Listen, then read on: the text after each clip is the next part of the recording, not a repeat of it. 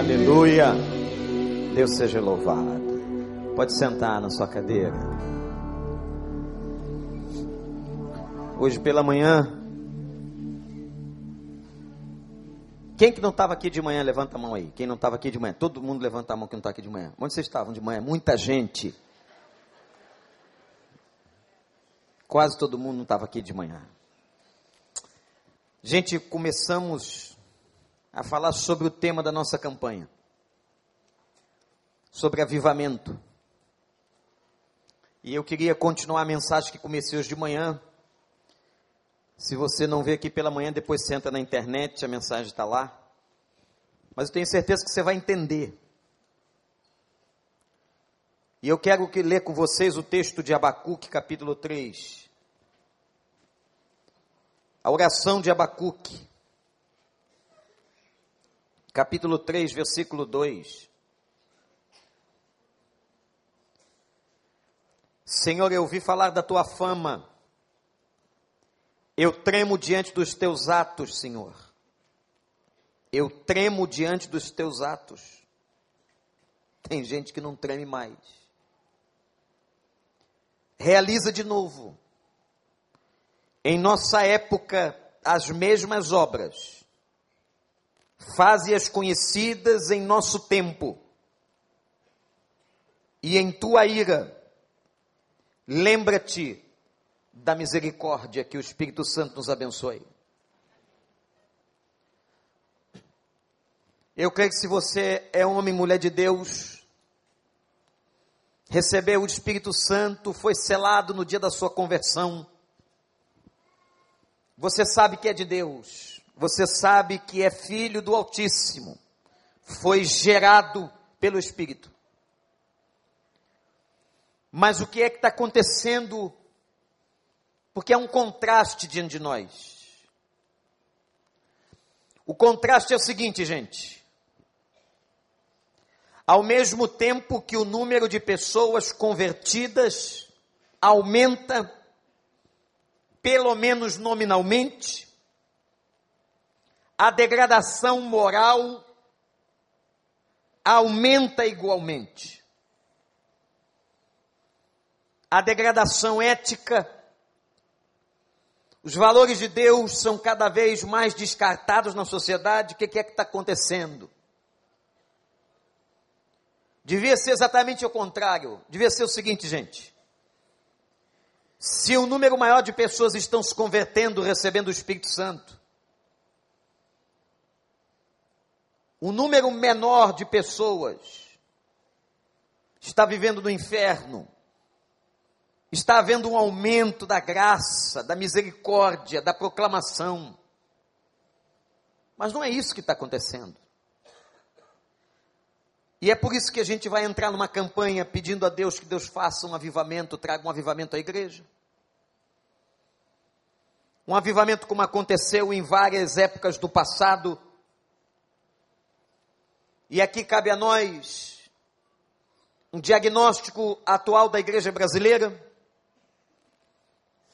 Qual é o diagnóstico da igreja brasileira? A igreja brasileira está secularizada. O mesmo motivo que levou Martim Lutero ao movimento da reforma no século XVI uma igreja distante de Deus naquela época, é o mesmo motivo que nos leva hoje a pedir a Deus um avivamento. Porque temos uma igreja no Brasil inchada, mas não crescida espiritualmente falando. Qual é o conceito de uma igreja secularizada? É uma igreja que tomou a forma deste século. Uma igreja que fez exatamente ao contrário daquilo que Paulo rogou e clamou. Ele disse assim: Rogo-vos, pois irmãos, rogo-vos, pois irmãos, pela compaixão de Deus, que apresenteis vossos corpos em sacrifício vivo, santo e agradável a Deus, pois é o vosso culto racional. Rogo-vos, pois irmãos, Não vos conformeis com este século, disse o apóstolo Paulo, mas transformai-vos pela renovação do vosso entendimento. O que está acontecendo com aqueles que se dizem de Deus é um processo secularizador que toma conta da gente. E secularização é o seguinte: ela vai entrando devagarzinho dentro de casa. E a gente vai absorvendo e achando que tudo aquilo é normal. Que os valores que estão sendo passados gente, para a gente são normais. Que aquilo que os nossos filhos estão trazendo das escolas, das universidades, isso é normal, está todo mundo fazendo. Essa é a grande palavra de alguns. Nós estamos com questões gravíssimas diante de nós. Estamos agora discutindo o problema dos transgêneros. As pessoas estão dizendo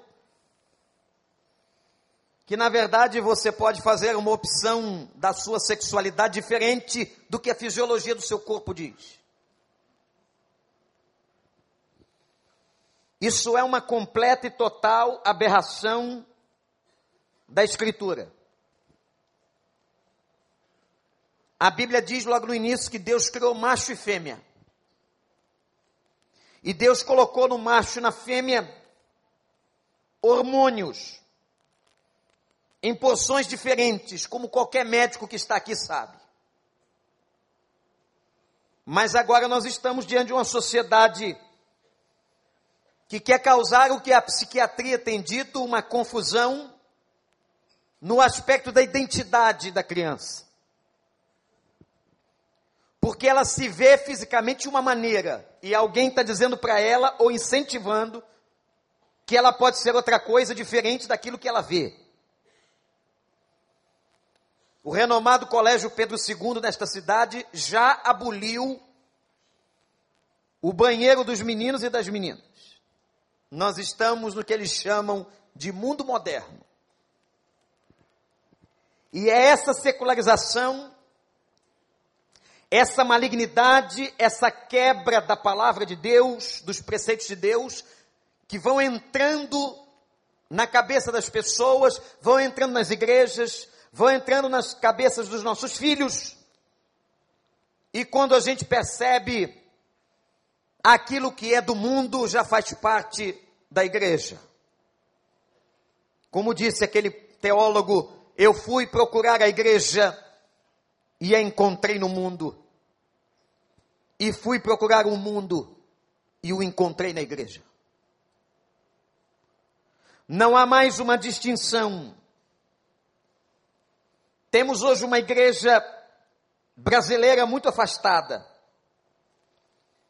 Mas eu tenho certeza que se você tem amor a Deus, e eu creio que todos que estamos aqui temos amor a Deus e a Sua palavra, você vai entrar nessa e clamar comigo e clamar com o povo de Deus deste lugar, para que Deus avive a sua obra em nome de Jesus nessa cidade, nesse país. E o autor desse avivamento não são os pastores. Avivamento, anota aí, não é produção humana. Avivamento é uma intervenção de Deus na história num contexto cultural, social específico.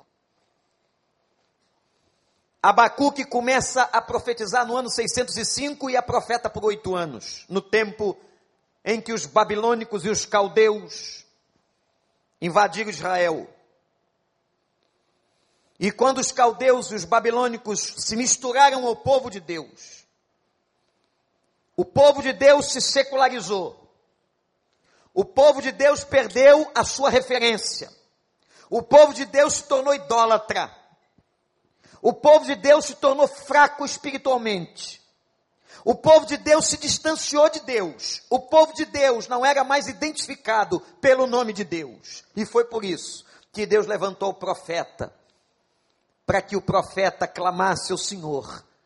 E a oração de Abacuque no capítulo 3 da sua profecia é: Senhor, aviva a tua obra no meio dos anos. Aviva a tua obra nesse tempo e nesse lugar. E é isso que nós queremos pedir a Deus. Porque a situação hoje é extremamente parecida com a situação dos tempos de Abacuque ou dos tempos de Martim Lutero. E agora eu queria mostrar para você algumas coisas que a gente vai ter que fazer. Se é que você quer ter, ou ver, ou participar de um avivamento real nessa nação. Eu sonho de ver no Brasil o que eu vi na Coreia, de ver no Brasil o que está acontecendo em El Salvador, de ver no Brasil o que está acontecendo na Nigéria, de ver no Brasil o que aconteceu na Europa por muitas vezes no século XVIII. Um derramamento do Espírito Santo sobre seu povo. Aquele espírito que estava adormecido. Aquele espírito, como diz o apóstolo Paulo, que estava apagado, que estava reprimido dentro dos crentes. O mover sobrenatural de Deus, o derramar de Deus, fez com que os crentes permitissem que esse espírito explodisse dentro deles. E começou a acontecer uma tremenda revolução social. Em muitos lugares, gente, onde o avivamento aconteceu, prisões ficaram vazias. O que aconteceu na Colômbia alguns anos atrás, eu disse isso hoje pela manhã, o que estamos vendo na tentativa de paz com as Farc, é fruto da oração e do movimento de Deus naquele país e com o seu povo. Ah, meus irmãos, se não houvesse mais assassinatos e homicídios nessa cidade, se não houvesse mais a desgraça no meio das famílias, se não acontecesse mais o abuso de crianças e adolescentes, se não acontecesse mais a desgraça na vida de tantos e tantos jovens, e você pergunta, pastor, isso é possível? Eu quero dizer para você que é, que Deus é capaz de fazer muito mais além daquilo que pedimos ou pensamos. Mas para que isso aconteça, nós temos que nos envolver. E nós temos que começar a preparar. Há quatro elementos. Eu vou citá-los rapidamente. Há quatro elementos de preparo para um avivamento. Quatro elementos. O primeiro elemento, uma coisa está ligada à outra, é exatamente o que Edson Queiroz está chamando de jejum e oração.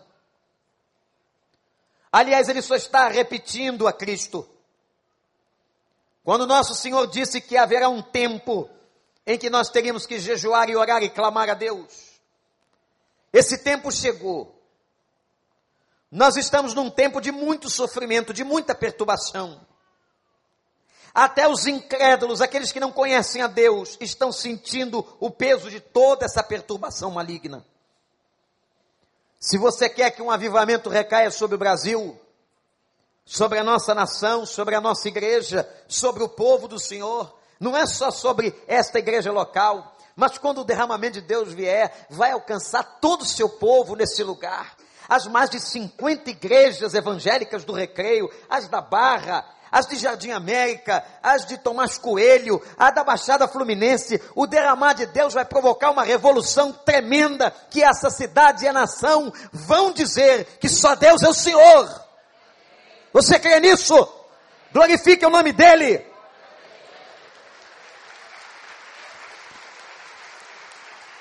Nós estamos aqui num protesto, numa indignação, porque não aguentamos mais. E para que esse avivamento venha, tem que começar com jejum, oração e súplica.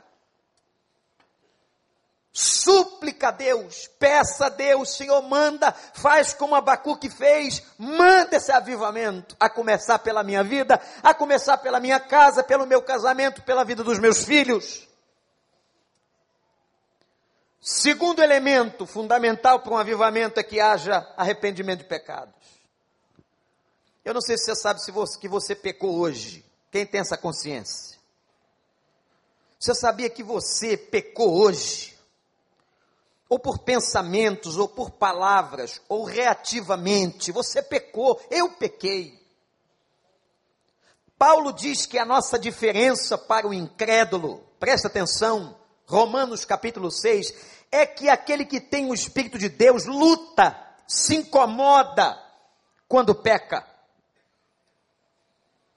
É uma pessoa que está lutando contra a sua própria natureza e a sua própria carne. Por isso que o apóstolo Paulo diz: há uma luta travada, que o bem que eu quero fazer eu não faço, mas o mal que eu não quero fazer está sempre diante de mim.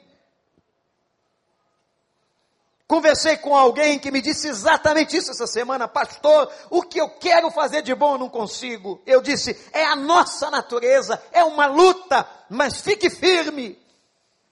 Porque a Bíblia diz que quando nós damos vazão ao derramamento, ao enchimento do Espírito Santo, a Bíblia diz enchei-vos do Espírito. Quando esse Espírito toma conta de nós, meus irmãos, nós vencemos as carnalidades e os desejos da carne humana. Louvado seja o nome do Senhor. Você pode, em Jesus Cristo, dizer não ao pecado. Você acredita nisso? Olha, não é nesse papinho não, hein? Ah, eu não consigo, pastor. Eu estou fraquinho, pastor. Você tem que dizer que é fraquinho? É fraquinho sim, você é fraquinho, eu sou fraquinho. Mas a Bíblia diz em Cristo Jesus nós podemos todas as coisas. Aí você vira leão. Aí você recebe uma força sobrenatural para lutar contra isso que está destruindo tua família, está destruindo tua vida, está tirando tua saúde, está tirando a tua paz. O pecado, que o pecado faz isso com a gente. Mas em Cristo Jesus você pode dizer não ao pecado. Arrependimento, segundo elemento fundamental para a gente experimentar esse avivamento. Terceiro elemento é a unidade. Uma igreja e um povo unido.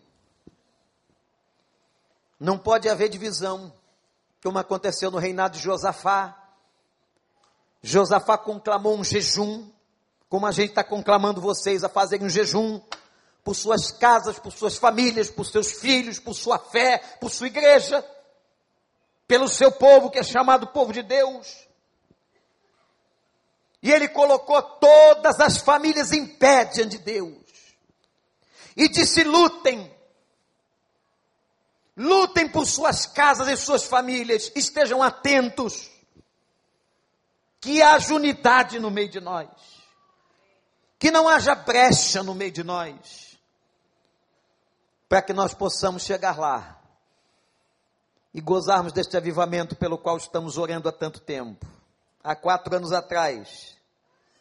Se você entrar no site da igreja, você vai ver que há quatro anos atrás, exatamente no mês de outubro de 2012, eu fiz e comecei uma série de pregações sobre avivamento. Foram 12 pregações, que só terminaram no final de dezembro. E eu terminei a última pregação dizendo o seguinte: a série sobre avivamento termina aqui mas as orações por um avivamento continuam. O avivamento não veio ainda, mas nós continuaremos fazendo oração de Abacuque. Senhor, manda um avivamento nesse país.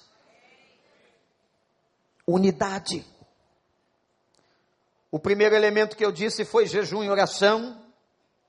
O segundo elemento foi arrependimento genuíno, confissão de pecados. O terceiro foi unidade e o quarto é santidade, lave suas vestes. Lavar as vestes é colocar as vestes debaixo do sangue do Cordeiro. É dizer para ele, Senhor, eu quero me santificar. Será que isso é um desejo do seu coração? Ou você está achando essa pregação uma bobagem? E quando sair daqui você vai ter coragem de voltar para o pecado. Quem sabe chegar em casa e assistir um filme pornográfico. Nós temos uma nação hoje que é a nona nação do planeta em visualizações de pornografia. Depois a gente não sabe porque que o país está assim. Nós somos uma nação que vai parar nessa semana para adorar uma imagem de menos de meio metro. Uma nação idólatra. Uma nação que não leu ainda, não entendeu, não façam para vocês nenhuma imagem de escultura. de nada que é semelhante debaixo da terra ou no alto dos céus. Não se dobrem diante de qualquer imagem, mas nós temos uma nação idólatra. Nós temos uma nação corrupta. Nós temos uma nação debaixo de pornografia. E aí a gente não sabe por que, que as coisas estão acontecendo nesse país. E o Satanás nos tem dado um engodo, uma mentira. Sabe o que é a mentira? A mentira é a gente confundir e se mover de Deus, esse avivamento, com outras coisas menores. Por exemplo, o fato de você ver sinais, sinais espirituais e sobrenaturais não significa que está havendo um avivamento. Mateus 24 diz que muita gente faria sinais. Inclusive em Apocalipse vai dizer que o demônio também faz sinais. E se o demônio não fizesse sinais, não enganaria ninguém. nas primeiras pragas que vieram sobre o Egito, elas foram copiadas, repetidas por uma ação maligna pelos magos de Faraó. A primeira, segunda, terceira, o problema é que você, se não leu, entenda agora, o problema é que o poder dele é limitado, ele não conseguiu fazer mais. E o nosso Deus mandou a quarta, a quinta, a sexta, a sétima, a oitava, a nona, a décima, que o poder de Deus é infinito, e aí o diabo não consegue imitar mais. Porque o poder pertence a Deus. Toda a força e soberania do Senhor. E por mais que ele tente, ele não consegue, não conseguirá jamais. Está no trono do Altíssimo, louvado seja o nome do Senhor. Ele tem que se curvar ele tem que declarar, inclusive, que Jesus Cristo é o Senhor. Louvado seja o nome dele. Mas a Bíblia diz que demônios operariam sinais, e olha o que tem de gente por aí, gente. Andando onde é que tem sinais, onde é que está o culto do milagre. Nós estamos num autêntico evangelho capitalista. O que, que é o evangelho capitalista? É o evangelho de pessoas que querem só ganhar e receber. É o evangelho de pessoas que não querem compromisso com o Senhor, que não querem servir ao Senhor, mas querem ser aqueles que utilizam das bênçãos do Senhor. Querem beber de balde. Vamos lá domingo, porque Deus vai nos dar uma palavra de milagre. Quem sabe uma cura, uma transformação mas no outro domingo que vem você vai ter que voltar, porque milagre não sustenta a fé de ninguém. Se milagre sustentasse a fé de alguém, o povo que saiu do Egito seria o povo mais crente do mundo. Eles viram com os olhos deles Deus abrir o mar vermelho, passar o povo, mais de um milhão de pessoas. A Bíblia ainda tem o capricho de dizer com o pé seco no meio do mar. E depois eles viram a perseguição dos egípcios e viram Deus fechar as águas sobre eles. E é esse povo que viu tal milagre que algum tempo depois levantou um bezerro de ouro para adorar e desprezar o Senhor e matar Moisés. Há milagre que não sustenta a fé de ninguém. Expulsar demônio, muito menos. Cuidado. Você que gosta de ir para a sessão de expulsão de demônio, achando que ali tem um grande movimento de avivamento. Não. Olhe para mim que eu vou dizer uma coisa para você. O verdadeiro avivamento muda o caráter das pessoas. O verdadeiro avivamento envolve ética envolve respeito ao outro. O verdadeiro avivamento pressupõe uma vida de integridade na presença de Deus, onde aquilo que a pessoa prega é aquilo que ela crê e é aquilo que ela faz.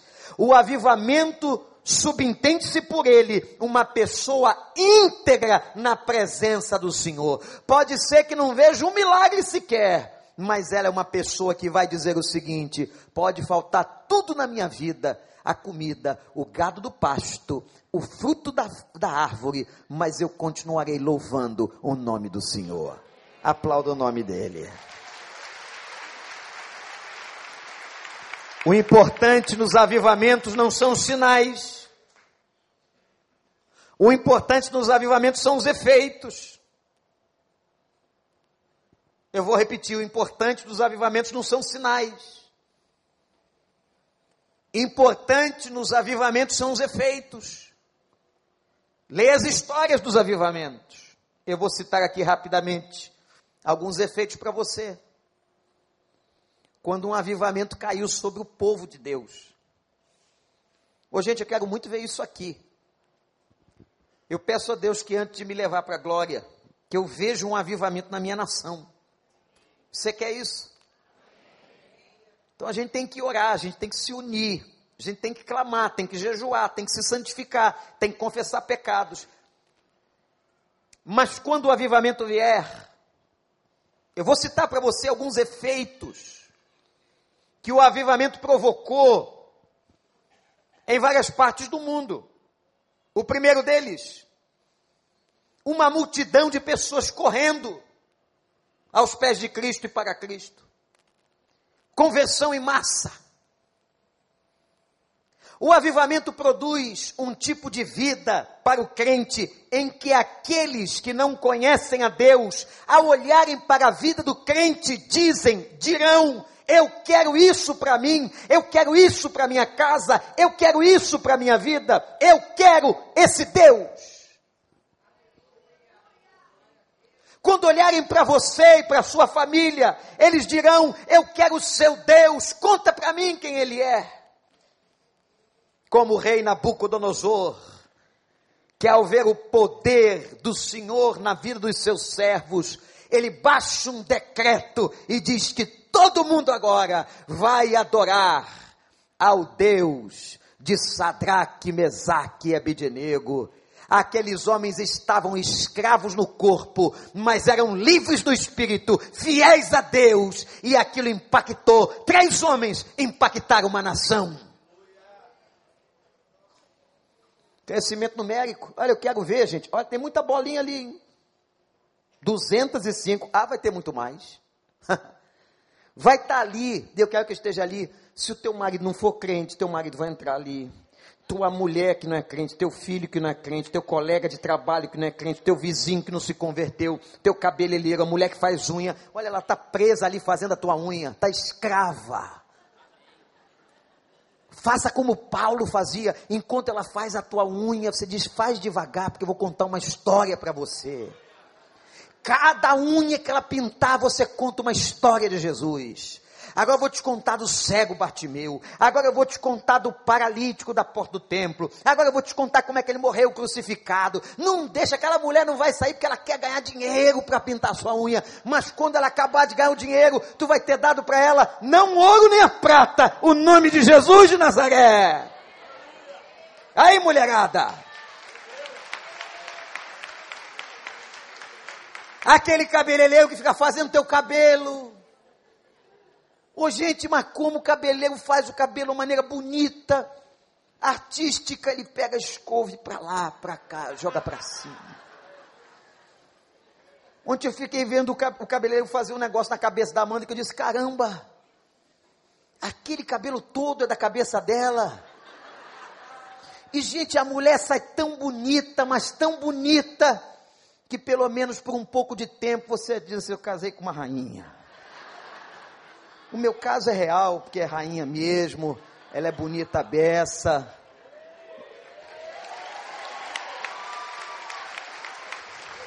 Olha aí, ganhei um ponto essa noite. Vai marcando no caderninho. Tem um caderninho lá em casa, vai marcando ponto para mim. Depois a gente cobra. Né? Porque isso também é avivamento. Pastor Miquel, isso é avivamento quando a pessoa está casada. Então senhor segure sua onda. O irmão está de castigo em quarentena por algum tempo. Até que eu e Silviano li liberemos o irmão. O cara está fazendo teu cabelo, está você falando de Jesus? A mulher foi para dentro da tua casa, olha lá, está te ajudando tua secretária, tua empregada, você está falando de Jesus? Aquele cara trabalha com você oito horas por dia, você está contando para ele sobre Jesus de Nazaré. Ô gente, vamos abrir a boca e vamos contar os grandes feitos que o Senhor tem feito na nossa vida, e vai haver um crescimento, uma explosão de pessoas aceitando a Cristo. Louvado seja o nome do Senhor.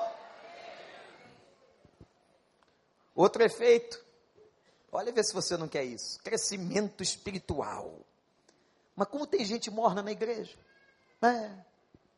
Já tomou água morna? É um negócio esquisito. O doutor estava dizendo para mim que água morna dá ânsia de vômito. Há um texto de Apocalipse que Deus diz assim: porque não és frio nem quente. Um chá quente vai, o café quente vai, água gelada vai. Agora, água morna no estômago da ânsia de vômito. E Apocalipse diz que Jesus disse de uma igreja que não era quente nem fria: vomitar-te-ei da minha boca. Como é o crente morno? O crente morno está sentado na igreja. Ele não presta culto, ele assiste culto. O assistente de culto, ele é um crítico. Ele corrige desde o português do pastor ao assento que ele está sentado e ao boletim que ele leu. Ele está ali para criticar, ele é um cara morno, ele não trabalha, ele está sempre dando ideia na igreja, mas ele não realiza nenhuma delas. Ele está sempre trazendo uma sugestão para o pastor, mas não se envolve em ministério nenhum. Ele fala da unidade, mas não entra numa célula. Ele quer uma igreja melhor, mas não faz nada. Ele é morno, ele é gelado, ele é crítico. Ele é um sujeito enjoado.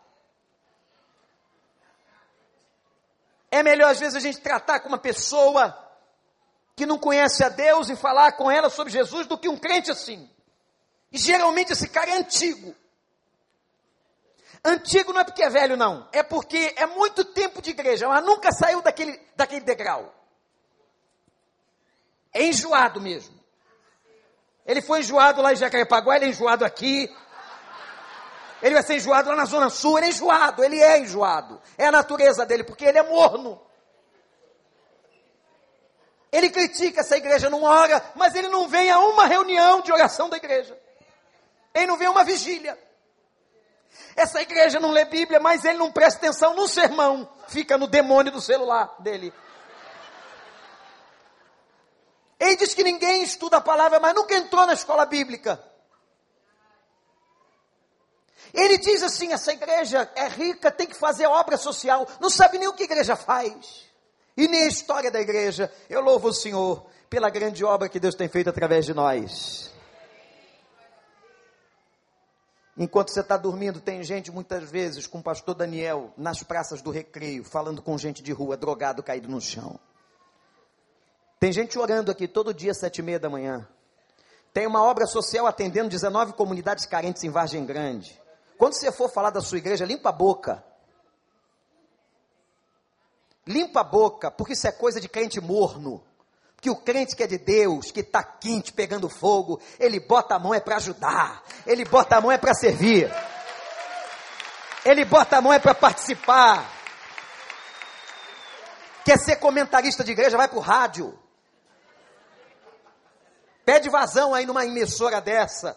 Vamos criar uma categoria nova comentarista de culto de igreja. Quem sabe você vai ter algum futuro? Não vai não. Agora, no final, quando você estiver lá no hospital, você vai ligar e dizer, pastor Wander, vem orar por mim. E sabe o que eu vou fazer? Eu vou. E vou, antes de orar, vou pedir unção do Senhor, licença.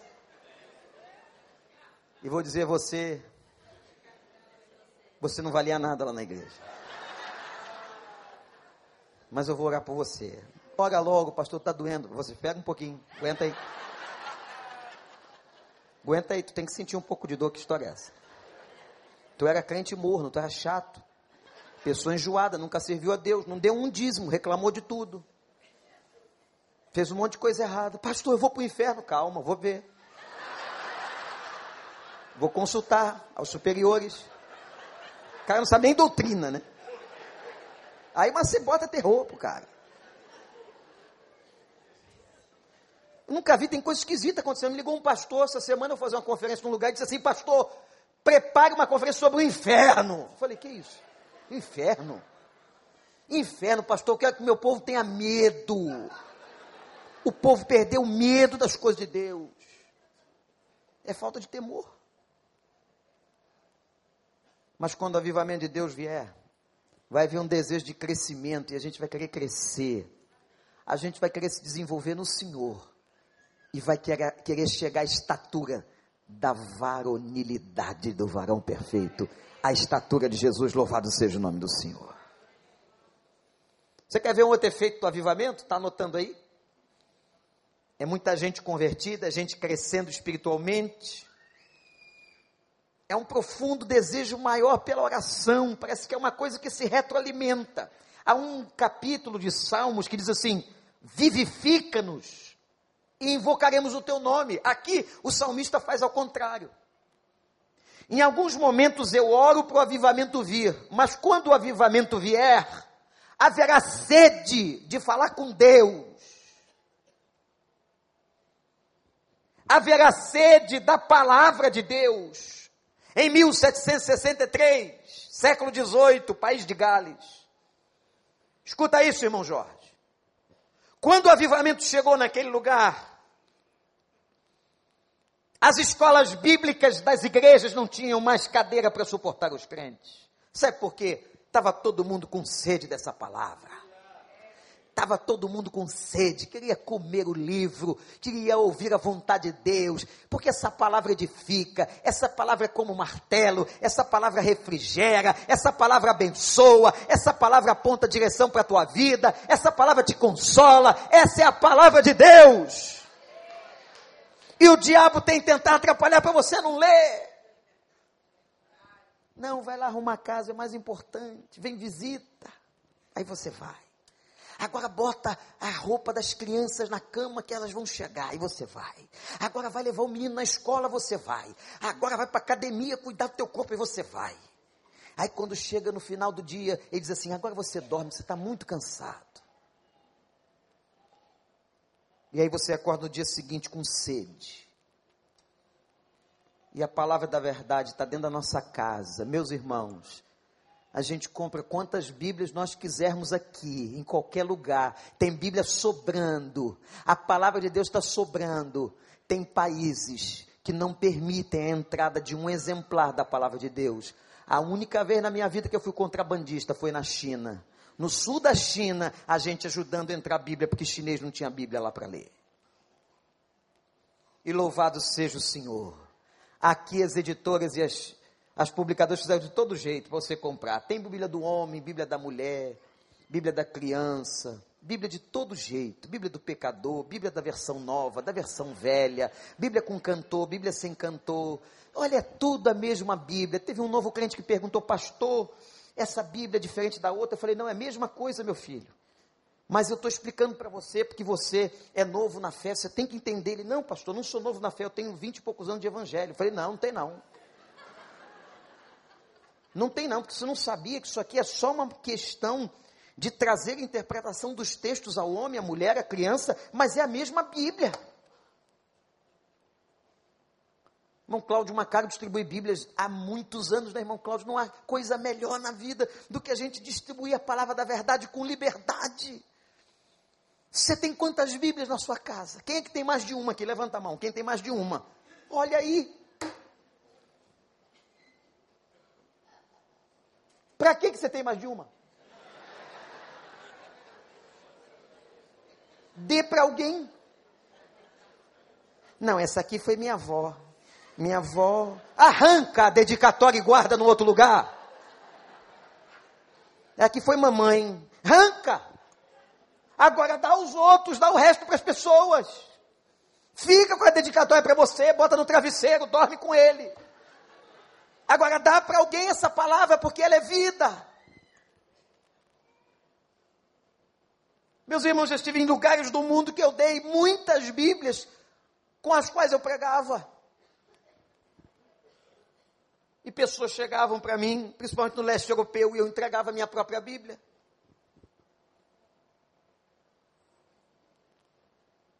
E o cara pegava a Bíblia,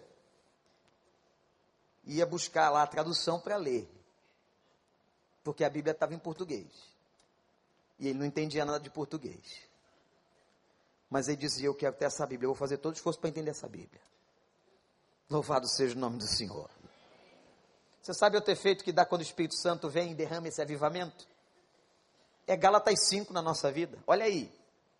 Vê se você quer isso para a sua vida. Cada palavra que eu disser aqui, se você quiser, diz assim: Eu quero. Amor. Só alguns querem. Amor. Alegria. Paz. Longanimidade. Benignidade. Fidelidade. Mansidão. Domínio próprio. Isso é fruto do Espírito Santo. Somente o derramado do Espírito modifica o caráter e faz esse fruto ser visível na vida de uma pessoa. Você quer ver outra evidência de um avivamento? É envolvimento com a obra de Deus. Eu quero trabalhar, Senhor. Aonde? Não importa, eu quero servir a Deus. Eu louvo a Deus por esses irmãos que estão lá na recepção, todo mundo de amarelo. Eles estão menos preocupados em mostrar a roupa bonita com que vieram para a igreja. E estão mais preocupados em servir a Deus. É tão legal isso. A camisa é bonita, é novinha. O cara aqui bota um colete amarelo para ser identificado, mas ele não está se importando não, sabe por quê? Ele está com amor ali na porta, servindo ao Senhor. Eu queria que você agradecesse essas pessoas. Tem uns que estão lá no estacionamento, tem uns que estão ali. E a gente é tudo voluntário, tá? Não pensa que é seu empregado, não. Tem gente abusada, aqui, ó, pega água para mim. Cuida aí do meu filho na portaria. Isso aqui não é portaria, é recepção. Portaria está lá no teu prédio. Aqui é uma maneira da gente agradar você, de introduzir você aqui. Quantas pessoas já deram testemunho de fé e disseram: Eu entrei e fiquei, porque eu fui muito bem recebido. Aquele negócio daquelas crianças, os adolescentes e adultos ali, abraço grátis. Quem já viu essa placa aqui na igreja, abraço grátis, alguma vez? Levanta a tua mão aí. Não é legal aquilo? Tem gente que é tão bem-humorada que passa de largo. Problema de humor. Tem que cuidar de um cara desse. Viu, doutora Lúcia? Mandar para o seu consultório. Que a criança está ali, uma pessoa, aquela placa, gente, voluntariamente servindo ao Senhor para dar um abraço, se sentir bem na igreja. O cara passa de largo. Mal-humorado. Eu espero que todos os mal-humorados caiam por terra aqui. E que você saia daqui bem humorado em nome de Jesus, com essa alegria do Espírito Santo. Muda essa cara, meu. Tô pregando aqui, contando uns negócios até engraçados, tu tá sério ainda? Não tem alegria, não consegue rir com nada. Eu não conheci um tio. Eu tive um tio que devia ser doido. Morreu seis meses de vida, seis meses. Mamãe contava, era irmão dela, que nunca aquele bebê riu. Sabe quando ele foi rir? O dia que bateram a cabeça dele num portal. Ele caiu na gargalhada, não podia durar, durou seis meses, morreu com uma pneumonia. Tem gente esquisita. Não tem não? Olha aí para o seu lado, vê se é uma pessoa simpática ou sisuda. Olha aí. O cara não ri. Mulher tá rindo aí? Mulher é mais fácil de rir, não é? Aleluia. Isso é fruto do Espírito. Alegria, gozo, paz, longanimidade, benignidade, domínio próprio. E vou dizer mais. Quando o Senhor derramar esse avivamento no meio da gente, só estou falando coisa boa, não é não, gente? É conversão, é fruto do Espírito Santo, é vontade de ler a Bíblia, vontade de orar, ardor evangelístico. Muitos criam, diz Atos 2, e eram batizados. Vamos levar todo mundo, não vamos deixar ninguém. Eu tenho saudade da época em que a gente enchia os fusquinhas da igreja. Você sabia que a gente lá no tempo da Janeiro de Carvalho, 12400, não tinha gente que morava aqui, morava muito cachorro nas casas, caseiros. A gente chamava os caseiros ia lá buscar a comunidade mais, mais populosa, era do Terreirão. E a gente ia lá, enchia o meu carro, o carro do Sérgio Vasconcelos, e vinha aqui. Olha, era tanta gente que a gente trazia mas era com tanta alegria, porque quantos deles se converteram a Jesus e hoje muitos são membros da igreja. É tão bom buscar uma pessoa em casa. Que tempo bom aquele que a gente convidava as pessoas para estar na nossa congregação cantando com alegria. Pregue o evangelho, impacte as pessoas. E eu vou terminar dizendo o seguinte: quando o avivamento vier, vai haver transformação nessa sociedade. Ô, gente, e aquele sonho de ver um mundo melhor, não é através da política, nem das eleições, nem das melhorias sociais. As pessoas só vão ser melhores se Jesus entrar na vida delas. Se elas conhecerem esse Evangelho. E é por isso que nós vamos quarta-feira entrar numa campanha e pedir o que pediu Abacuque. Aviva a tua obra, Senhor, nesse tempo. Aviva a minha vida. Que Deus faça uma revolução. E que esse Espírito do Senhor, que hoje está extinguido, apagado, e você tem dado muito pouco fruto, que esse Espírito reacenda a tua vida.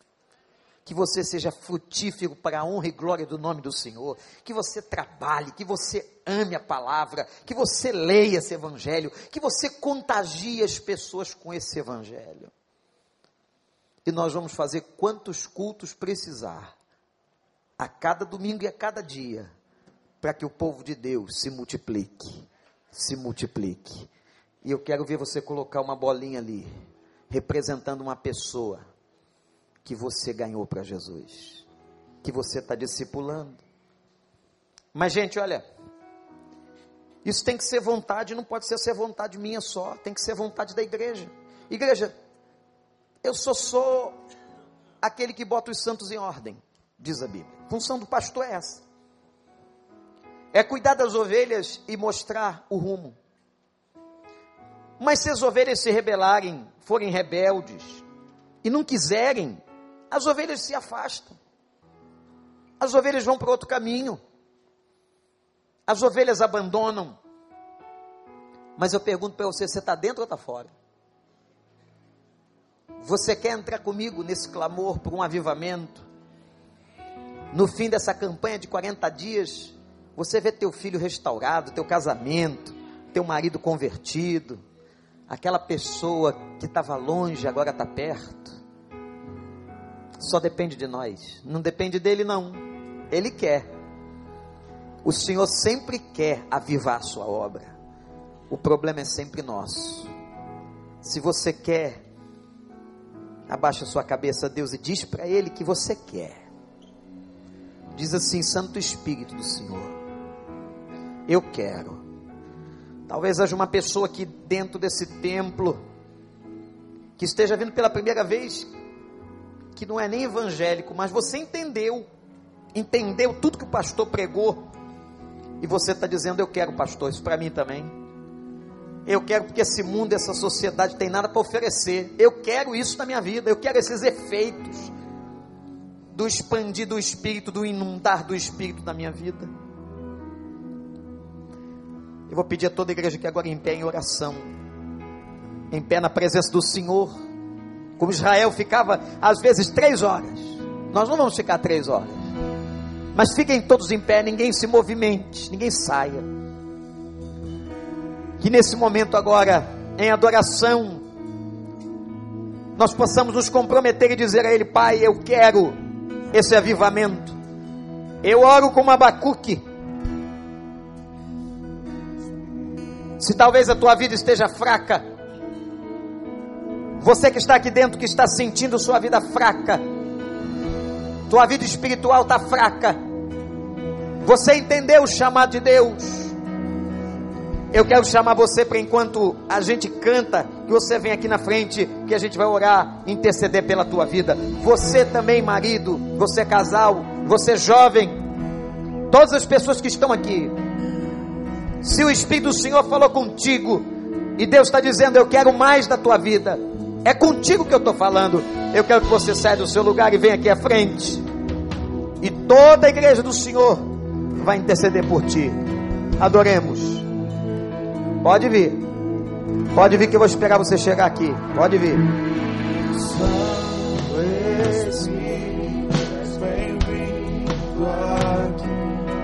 Você está fraco. Você está morno. Vem pedir que Deus reavive a sua vida. Você que quer aceitar esse espírito na sua vida, que você tem dúvidas. Vem entregar a sua vida. Sai do seu lugar. A igreja em oração e adoração ao Senhor. Vem, vem. Está faltando você aqui. É contigo, é com você mesmo. Que o Espírito Santo está falando agora. Vem. Igreja adorando o Senhor. Graças a Deus. Tem gente vindo. Isso aí. Quebra, Senhor, as cadeias. Graças a Deus. Graças a Deus. Oh, coisa boa. Tua presença, tua presença.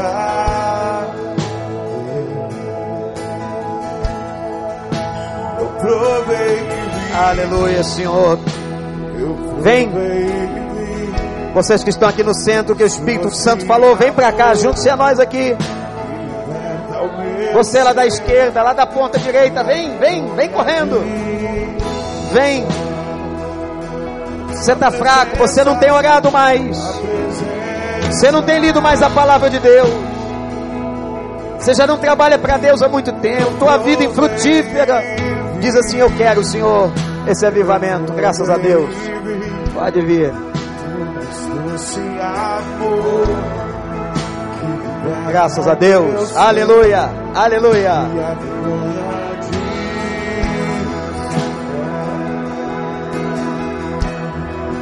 A presença. Bem-vindo. Santo Espírito, és bem-vindo. Ore ao Espírito Santo agora. Ore ao Espírito Santo. Igreja, levante as suas mãos. Vem Espírito Santo. É o desejo do meu coração.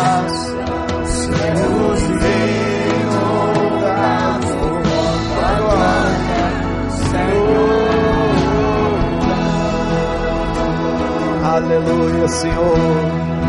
Não há nada igual, não há nada melhor. Ó Deus. Cante isso. Não há nada Ó igual. Deus. Não há nada igual. Não há nada melhor. Não, tem nada melhor. Não tem nada melhor, gente, do que a presença desse Espírito. que a tua presença. Tua presença. Vem Espírito Santo. Passeia. É e vi o mais doce amor. Liberta o Meu ser e a vergonha desfaz a tua presença, meu Deus. tua presença.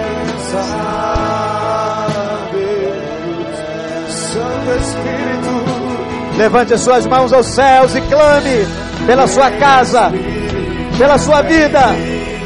Diz ao Santo Espírito: És bem-vindo. Vem inundar. É o desejo.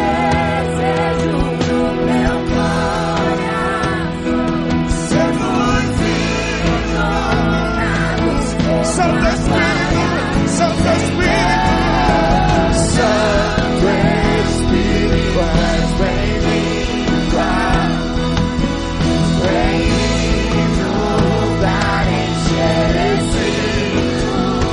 É o desejo do meu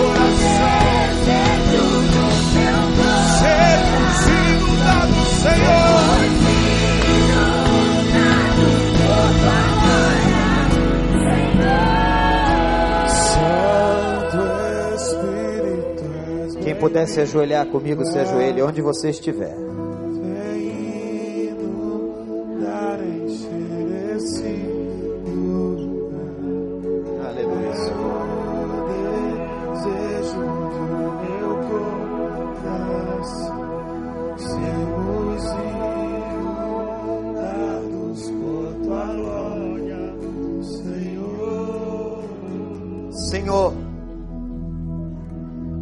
Obrigado pela tua presença entre nós.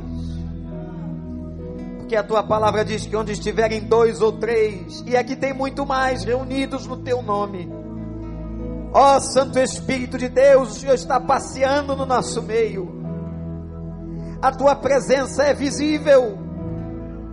A tua presença é sentida. Meu Deus, obrigado pelo derramar sobre toda a carne. Eu te suplico agora por esses irmãos que vieram à frente, se sentindo fracos, Senhor, sentindo que perderam a alegria da salvação, sentindo, ó Deus, que não tem mais vontade de ler a palavra e de orar, sentindo uma vida infrutífera, mas agora, ó Deus, confessam, agora, ó Deus, reconhecem, agora, ó Deus, entregam, e estão dizendo nessa noite: Eu quero mais do Senhor. Aviva, ó Deus, a vida dessas pessoas em nome de Jesus. Que saiam daqui renovados, Senhor. Se algumas dessas pessoas ainda não te conhecia, que esse tenha sido um momento aceitável e que esse nome tenha sido escrito no livro da vida. E Pai, a tua igreja de joelhos, quando nesta semana vamos começar a campanha de 40 dias de jejum e oração. Ó oh, Pai, que todo o teu povo aqui, todo o povo, possa buscar o enchimento do Espírito Santo, o inundar do Espírito Santo, que é muito mais do que os dons, mas é uma vida íntegra. Pai, se há qualquer espírito aqui de desânimo, de depressão, de tristeza, repreende em nome de Jesus e que essa pessoa também se junte a nós, dizendo: Eu vou lutar para ter qualidade de vida, para ter vida abundante. Ó oh, Santo Espírito, seja bem-vindo aqui. O Senhor é bem-vindo na nossa casa, o Senhor é bem-vindo na nossa vida. Enche, ó Deus, toma conta de todos os compartimentos do nosso coração, da nossa existência te entregamos tudo, Senhor, e clamamos o avivamento para o Brasil, e clamamos o avivamento para essa cidade, sobre a tua igreja, para que muita gente se converta, e para que esse mundo podre possa se render aos pés de Jesus Cristo, que é digno de toda honra, toda glória e todo louvor, pelos séculos dos séculos. Amém. Você pode ficar em pé e aplaudir o nome do Senhor, que é digno de toda honra, glória e louvor.